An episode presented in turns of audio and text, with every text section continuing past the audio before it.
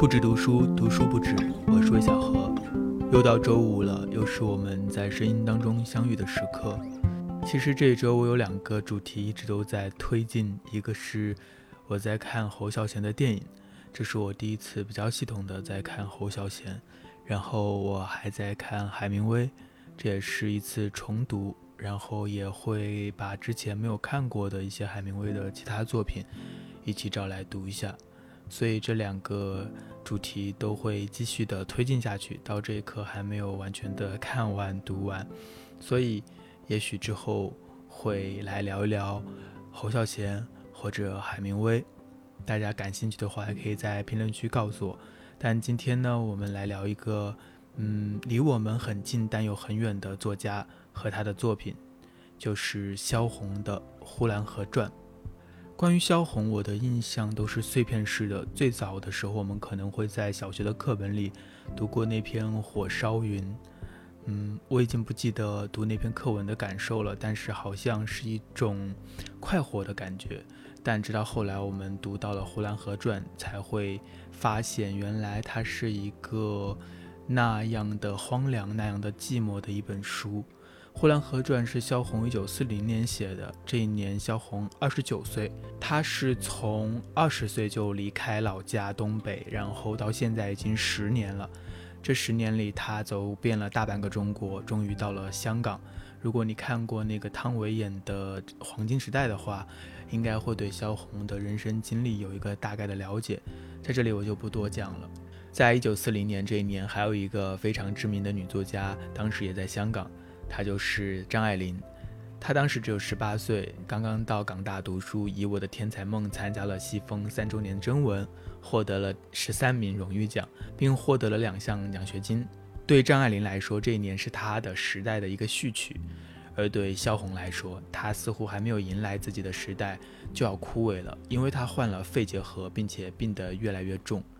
一九四一年，太平洋战争爆发，香港沦陷。张爱玲在她的那篇著名的散文《锦余录》里写下了她当时的经历，她见证了死亡。而此时，萧红的病不见好转。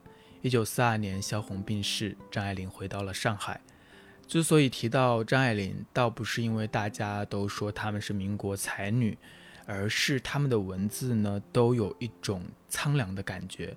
她们毫无疑问都是天才，但是天才和天才又是非常不同的。呃，对我来说，他们两个人的气质就非常的不一样，这也反映在他们的作品和他们的文字当中。张爱玲她出生于城市，她的文字里有城市的味道，她总是会写到口红、时装、电车、公寓，她都喜欢这些象征着城市的热闹的、兴兴轰轰的时代。但是在他这些花团锦簇的文字底下，我们还是可以看见到那种人的苍凉，好像人和人各有算计，各有私心。虽然是热闹的、浮华的，但是人的心里是凉的，是冷的。那萧红和张爱玲就完全相反，萧红是出生于农村。或者说不是农村，也是乡下的小城。张爱玲的童年时期看到的是大人的虚伪，是人和人之间的距离，是一种贵族家族的一个落败。但是萧红在童年时期看到的则是乡下人的愚昧，是一种像牲口一样活着，甚至不如牲口的一种不知生不知死的这样的一种无味的生活。嗯，萧红在她的童年里也察觉到了世间的荒凉，好像有一种命运似的东西，让她看到的周边的，不管是大人还是周边的孩子，他们生生死死无动于衷，既可悲又可哀。她文字中的那种荒凉，就好像是秋天过后的田野，冬天还没有来，万物萧条，万物肃杀。有一种非常冷而寒的感觉，在张爱玲那里，在那个城市的热闹繁华之中，还是有爱情的。虽然那个爱情的底子是虚无的，但在萧红这里，生存就是最大的挣扎，爱情根本就谈不上。爱本身，在这个我们都知道的中国的乡土社会当中，就是一种不存在的东西。那么，下面我们就正式来来聊一聊萧红的这本最著名的他的小说，也是非常带有自传性的《呼兰河传》。这本书的第一句话是这么写的：“严冬一封锁了大地的时候，则大地满地裂口。嗯，第一句话就是冬天，就是裂口。这是作者为整本书定下的调子，而这一个视角，我觉得也很神奇。它是从上空往地上俯瞰的，并且要看到大地满是裂口，这个距离可想而知是非常远的。就好像我们现在是坐在飞机上，隔着窗户，然后从这片大地上经过的时候，就看到了远远的那下面的满是裂口的大地。然后我们慢慢的进入这本书，开始阅读，我们会发现这个飞机降低了高度，然后我们看到了街道，看见了人。这个时候呢，这个飞机上就会有一个喇叭开始响了。作者开始介绍这个小城，这个小城有一个横的，一个竖的两条主街，外带还有东二道街、西二道街，剩下的就是一些不值一谈的一些小胡同了。再然后呢，就好像在做一个幻灯片似的介绍，作者小红向我们介绍了这个小城里的生活，但这个生活说起来也没有什么大的事情，一年到头呢，精神上的享乐就是跳大神、唱秧歌、放河灯、看野台子戏，或者说逛逛娘娘庙的大会。嗯，这些事情画面都很清楚，好像我们不是在飞机上，或者我们不是在这个叙述之外，而就在城里，就在当下。因为萧红的描述，让我们可以直观地感受到这一切。然后接着这一个概览式的，从一个非常远的超远镜头，然后到一个远镜头，然后我们直接到这个街道上，是一个中景，然后接着我们就进入了这个小城，住到了这个院子里。冬冬夏夏，一日一日的看着身边的生活，这本整本书就是向我们描述萧红以她的童年视角所看到的生活。这是一种怎样的生活呢？一句话来概括的话，我觉得它就是残忍而不知残忍，荒诞而不知荒诞。嗯，这种东西其实鲁迅是写过的，鲁迅对此很愤怒，愤怒这些，呃，国民性的劣根性，愤怒这些农民。愤怒这些底层的人不争气、堕落，就像他写的《祥林嫂》这样。但是萧红呢，他也看到了这里的春夏秋冬中的重复的逆来顺受的麻木。但是萧红的这本书当中没有愤怒的感觉，他只感到荒凉。野草不知道为什么要活着，就这样生生死死、死死生生。可是生并不容易啊！他的文字里是没有嘲讽的，只有悲哀，因为他理解这里的人。他在书里有很多很多的段落，写到了在这片土地上的这种就像野草一样的生活的段落。比如说，他写他们这种生活似乎也是苦的，但是一天一天的也就糊里糊涂的过去了，也就随着春夏秋冬脱下单衣去，穿起棉衣来的过去了。生老病死都没有什么表示，生了就任其自然的长去，长大了就长大，长不大就算了。老来了也没有什么关系，眼花了就不看，耳聋了就不听，牙掉了就整吞，走不动了就瘫着，这有什么办法？谁老谁活该。逆来顺受，你说的生命可惜，我自己却毫不在乎。你看着危险，我却自以为得意，不得意怎么样？人生是苦多乐少。这些句子就是萧红看到的这些人的生存哲学。我们可以看到，这里面有非常强大的无力感，就是生活在这里的人，他们知道他们能改变的太少。天要下雨就下雨，要干旱就干旱。孩子死了，那么只能死了，有什么办法呢？没有办法，那么于是只能这么活着。书里面写到了一个人物，叫做有二伯，他就是这样的人。嗯，你要问他说你有什么理想吗？那尤二伯肯定是想都不敢想的，活都活不过来，还要往哪里想呢？什么都和我无关，什么事我都不关心，我就这么吊儿郎当的混着日子，那也可以，要不然还能怎么办呢？没办法，就这么混着吧。其实这样的一种混日子的心态，一种对任何事情都感觉与我无关，因为我无法参与到其中，我没有办法改变任何东西的这样的一种心态。到今天，我们的身体里恐怕还存在着不少。我们也经常能够在网上看到一些很年轻的人，他们的发言也有这样的一种味道，一种宿命论，一种感觉到自己是微不足道的，所以呢，几乎要放弃人生的这样的一种窥探。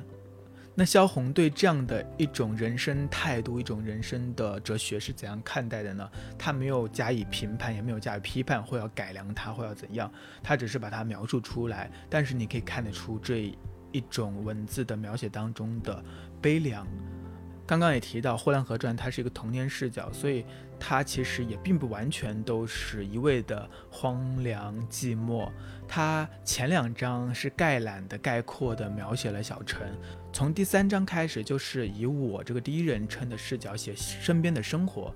啊，这一第三章我觉得是我看到最快活的，也是书中唯一一章能够让你感受到那种童年的轻快、那种快乐的。但是从第四章开始，萧红就开始用了好多好多个荒凉。他写我的家是荒凉的，我家的院子是荒凉的。他开始带领我们去感受这些荒凉。他主要写了有小团圆媳妇，还有前面提到的有二伯，还有冯歪嘴子的故事。小团圆媳妇的故事写的真的是让人心里非常恨恨的，但是又没有什么话可以说。团圆媳妇呢，就是童养媳的意思。萧红写到，在他住的这个院子里呢，有个老胡家，他娶来了一个十二岁的小女孩，就是这个小团圆媳妇。呃，小团圆媳妇来的时候呢，第一天所有人都去看，发表议论，吵吵嚷嚷的。然后老胡家里的这个女主人，也就是这个小团圆媳妇的婆婆，就死命的打这个小孩。她只有十二岁的一个小女孩啊，她说要给她一个下马威。然后这些围观的居民呢，也都说要打的。为什么要打呢？